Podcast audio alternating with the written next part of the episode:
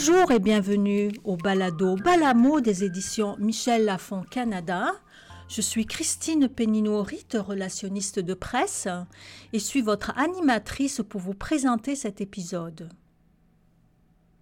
Aujourd'hui, je vais vous parler de plusieurs ouvrages que vous aurez peut-être envie de lire ou bien d'offrir à l'occasion des fêtes de fin d'année. Des livres de tout genre qui ont marqué l'année 1022 chez Michel Lafon Canada. Alors je commencerai par le roman La liste porte-bonheur de Rachel Limpingcott, l'autrice des best-sellers Five Feet Apart et All This Time. Le roman nous parle de deux amis, Emily et Blake. Emily a récemment perdu sa mère atteinte d'un cancer.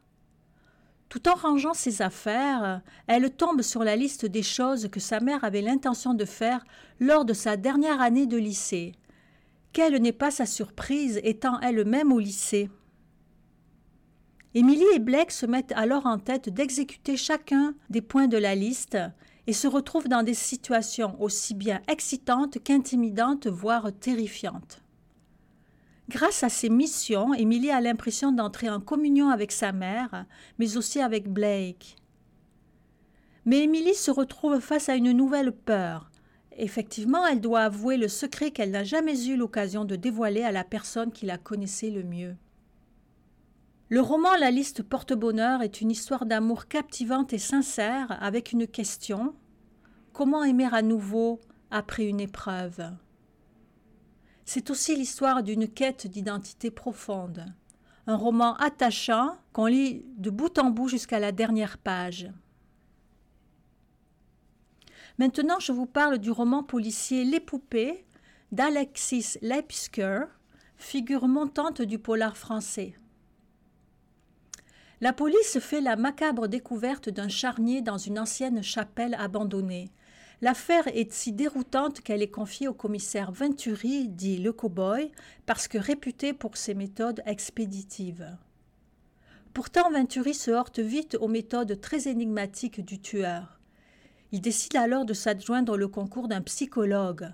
Et dans une course contre la montre, ils vont plonger dans les méandres d'un esprit malade pour éviter de nouveaux meurtres. Car l'assassin laisse des messages. Je suis un assassin de la pire espèce et vous ne m'arrêterez pas, parce que je n'existe pas. Les poupées est un polar envoûtant que j'ai eu de la difficulté à lâcher. Un autre roman policier, dans les brumes de Capellan de l'auteur Olivier Norek, star du polar en France. Le capitaine Coste est un personnage récurrent dans l'œuvre de cet auteur. On l'a vu dans Code 93, dans Territoire et dans Surtension. On le retrouve ici six années plus tard entre le Groenland et le Canada sur l'île de Terre-Neuve, battue par le vent, la neige et les brumes. Sa maison est entourée de 16 caméras dont toutes les fenêtres sont en verre blindé. Pourquoi? Pour quelle raison Coste est-il placé sous secret défense, forcé de mentir à ses proches? Et pourquoi reçoit-il chez lui une femme, témoin majeur dans une affaire où neuf jeunes filles ont disparu? Lorsque les terribles brumes de Capellan s'abattent sur l'île pour trois longues semaines et qu'un prédateur rôde autour de sa maison pour empêcher ce témoin de parler, Coste deviendra lui aussi une proie, mais redeviendra surtout le flic qu'il n'a jamais cessé d'être. Il comprendra alors que quoi qu'il fasse, il est parfois impossible d'échapper à son destin. Je dirais que Les Brumes de Capellan est un roman époustouflant au rythme haletant. Nous changeons maintenant de registre pour aller vers un roman intimiste de l'autrice française Agnès Martin-Lugan.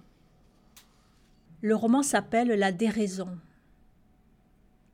Je n'en dirai pas trop et vous laisserai un peu sur votre faim afin que vous puissiez découvrir pleinement ce dixième et très beau roman. Il y a une femme, m'a dit, aux portes de la mort. Il y a un homme, Joshua, incapable d'en finir avec la vie. Au fil du roman, leurs deux voix vont s'élever pour tour à tour nous confier leur histoire. Leurs mots, leur démon est plus que tout l'amour fou, un amour qui inspire, qui réunit et sauve autant qu'il a pu détruire et séparer. La déraison est pour moi un roman qui met à nu la puissance des sentiments. Un autre titre qui aura marqué cette année est celui de Gilles Penceau, l'extraordinaire livre Steven avant Spielberg. C'est l'histoire d'un petit garçon fasciné par les étoiles, terrifié par les requins, obnubilé par la télévision et le cinéma. Un garçon chétif et timide, aux résultats scolaires médiocres, marqué par le divorce de ses parents, maltraité par des camarades de classe plus grands et plus forts que lui. Pour lutter contre ce quotidien morose, il va trouver refuge derrière une caméra. Ce garçon s'appelle Steven, et si tout le monde connaît aujourd'hui ses films, peu réalise à quel point chacun d'entre eux reflète fidèlement ce qu'il a vécu pendant son enfance. Steven avant Spielberg est une biographie romanesque d'un être résolument à part. Elle vous propose de découvrir l'enfant avant le cinéaste. Chapitre après chapitre, ces jeunes années s'y révèlent, portant déjà en germe tout ce qui fera de lui l'un des réalisateurs les plus populaires de tous les temps. Et pour terminer, voici un livre touchant, émouvant et inspirant, celui de Matthew Perry connu mondialement pour son interprétation de Chandler Bing dans la série Friends. Le titre Friends, mes amours et cette chose terrible. Comme Matthew Perry le dit lui-même, c'est l'histoire d'un gars qui a tout, mais qui se sent tellement vide à l'intérieur qu'il prend des tas de pilules et de médicaments pour se remplir. Ça lui fait encore plus mal et ça lui donne la honte. Alors il en prend encore plus et son ventre explose littéralement. Il se retrouve alors à l'hôpital dans un coma profond et pendant seize jours. Il y est même laissé pour mort. Mais il s'en sort. Peut-être est-ce grâce à sa mère qui n'a cessé de lui tenir la main, se demande-t-il. Matthew Perry nous raconte comment toute sa vie il en a voulu aux autres, qu'il rendait responsable de son malheur. Il en voulait aux psy et aux docteurs qui ont tenté de le sauver. Cela lui a pris des années pour comprendre que la seule personne à blâmer était lui-même. Ce constat lui a fait l'effet d'une bombe, mais le plus dur restait encore à faire, c'était de se pardonner. Mon histoire est drôle et touchante, dira-t-il. Beaucoup d'entre vous comprendront lutter contre la maladie mentale, les addictions et une douleur chronique, chercher la passion, vouloir être aimé, se battre contre ses démons, chercher l'excitation et le plaisir à tout prix quand rien ne te rend vraiment heureux. Mais de façon ultime, mon livre est sur le pouvoir de ne jamais laisser tomber. Je suis la preuve vivante que tu peux te remettre de tout. Matthew Perry revient d'entre les morts avec un message d'espoir et de gratitude. Friends, mes amours et cette chose terrible est un témoignage sincère qui nous a bouleversés à une époque où les addictions, la recherche de l'excitation et du plaisir à tout prix, les médicaments, la lutte pour préserver la santé mentale et les dessous du succès font la une. Pour notre bonheur, Matthew Perry se dévoile comme jamais dans un livre passionnant portée par une plume vive, drôle et particulièrement touchante. J'espère que ce florilège de titres 2022 vous aura plu. C'est ainsi que j'achève cet épisode. Je vous remercie de nous avoir écoutés et vous invite à nous suivre sur Facebook à l'adresse michel.lafondcanada, ainsi qu'à commenter si vous avez lu le livre ou aimé le balado. Au plaisir de se retrouver pour un prochain rendez-vous. Merci.